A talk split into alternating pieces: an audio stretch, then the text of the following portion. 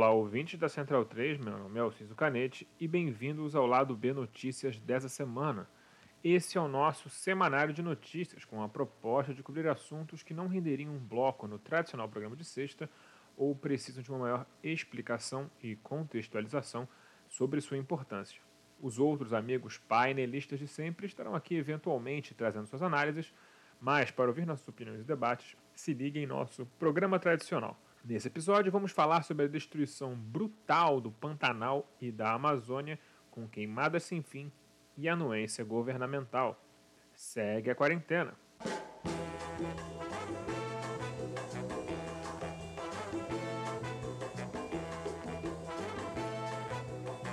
O Pantanal está queimando em um ritmo avassalador. Se estima que quase 20% da cobertura vegetal do bioma que já tinha sido bastante desmatado ao longo das décadas, foi queimado nos últimos meses, e a fumaça das queimadas começa a chegar em São Paulo nesta segunda-feira. Ricardo Salles, o ministro do Meio Ambiente, comanda uma passada de boiada sem precedentes do agronegócio sobre a natureza, terras indígenas e mananciais de água em todo o território nacional. E ele ainda comemora isso. Mas o que estamos vendo no Pantanal é simplesmente a inviabilização do bioma em si, em um ritmo apocalíptico. As imagens de animais selvagens morrendo, queimados vivos, onças pintadas salvas, mas com as patas todas enfaixadas pelas queimaduras, cidades cercadas pelo fogo, rodam o Brasil e o mundo e são absolutamente aterradoras. Esse avanço predatório e insano sobre o Pantanal é fruto de um incentivo federal ao crime ambiental em uma das aparições da blogueira Mirim Esther Castilho, de 10 anos, a mesma que Bolsonaro submeteria a um inuendo sexual ao vivo na quinta-feira passada, ela perguntou sobre o Pantanal, se o Pantanal estava queimando em uma reunião, e isso gerou risadas coletivas do presidente, de ministros e de secretários presentes. Eles giram copiosamente da pergunta da garota porque eles sabem o que está sendo feito suas risadas em meio a mortes e à destruição é um claro exemplo do que eles pensam de tudo que não é pasto. A atitude de Bolsonaro em relação às queimadas não é muito diferente, por exemplo, de como ele reage quando é confrontado sobre a perda de vidas para a Covid-19. Claro, eles têm orgulho, mas é um orgulho discreto. Eles não podem, de fato, admitir que querem a destruição da floresta abertamente. E por isso encontram espantalhos para culpabilizar como a própria natureza, o azar, o ongueiros malvados que sabotam o país. Daí se explica o fato de que Salles passa boa parte do seu tempo, entre uma comemoração de desmatamento e outro, na internet falando com o Leonardo DiCaprio e pedindo dinheiro. É bom lembrar que, por causa das ações do Salles, o Brasil perdeu muitos e muitos milhões de dólares e euros que estavam destinados à preservação do meio ambiente.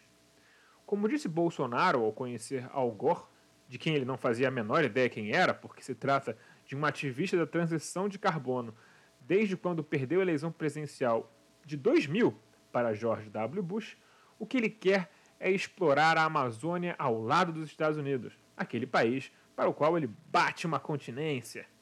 Esses caras acham que destruíram dois dos biomas mais importantes da América do Sul e do mundo para abrir garimpos e colocar pasto é o tipo de exploração que o primeiro mundo quer.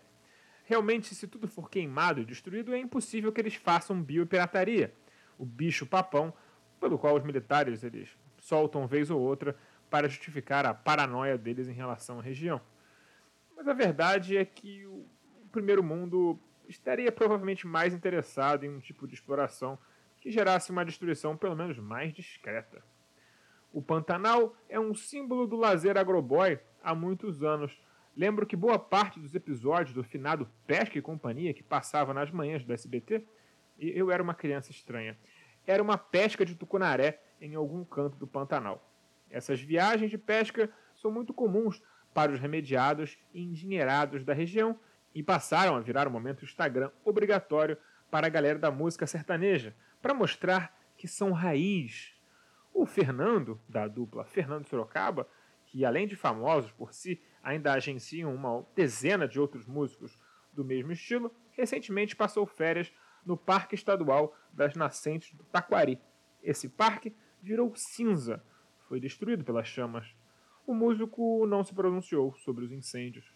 Claro, isso se explica por seu interesse de classe.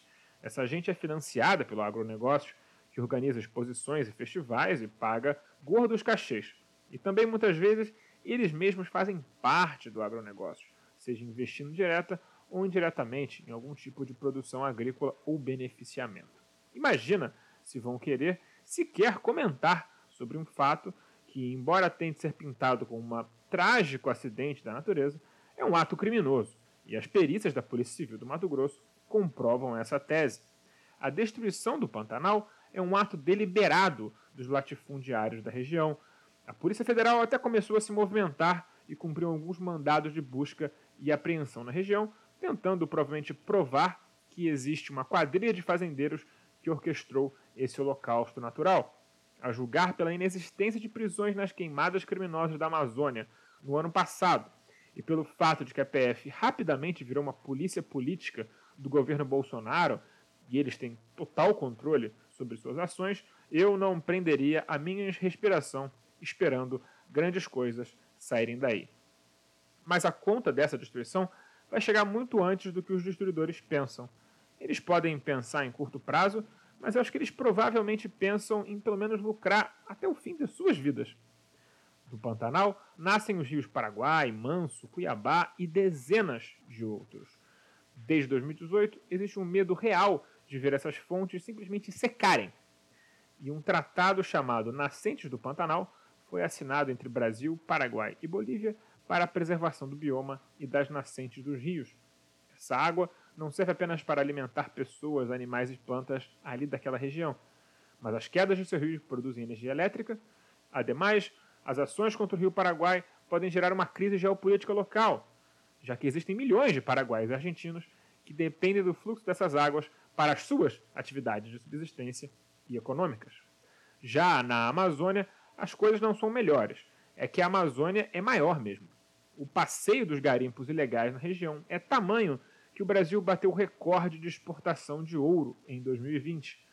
Com o governo desidratando ICMBio e IBAMA, os grandes órgãos responsáveis pela fiscalização e preservação da natureza, vetando até a destruição do maquinário dos garimpeiros e criando uma mega operação bem fajuta, criaram aí uma GLO, onde o exército tomou a frente das operações para gastar muito dinheiro público para avisar aos garimpeiros que estava indo fiscalizar. Sim, você ouviu corretamente, era fiscalização surpresa com um aviso prévio. Os avanços em terras indígenas para o garimpo foi imenso nesses últimos 18 meses. O vice-presidente Mourão, aqueles que para alguns é mais palatável que o Jair, sabe-se lá por quê, é um personagem importante para contar essa história, uma vez que ele tomou a frente do Conselho da Amazônia dizendo que iria controlar a situação das queimadas e elas só aumentam. Pelo visto, faltou ele explicar que tipo de controle ele estava buscando. Até o exército, qual ele é egresso, o criticou, ironicamente, o chamando de vice-rei da Amazônia a sua incompetência intencional começa a fazer o exército parecer incompetente e, tem, e se tem uma coisa que o exército é paranoico, para além da Amazônia, é com a sua própria imagem. A maior das suas ações foi gastar 145 milhões de reais para contratar o serviço de um satélite de monitoramento de queimadas e desmatamento.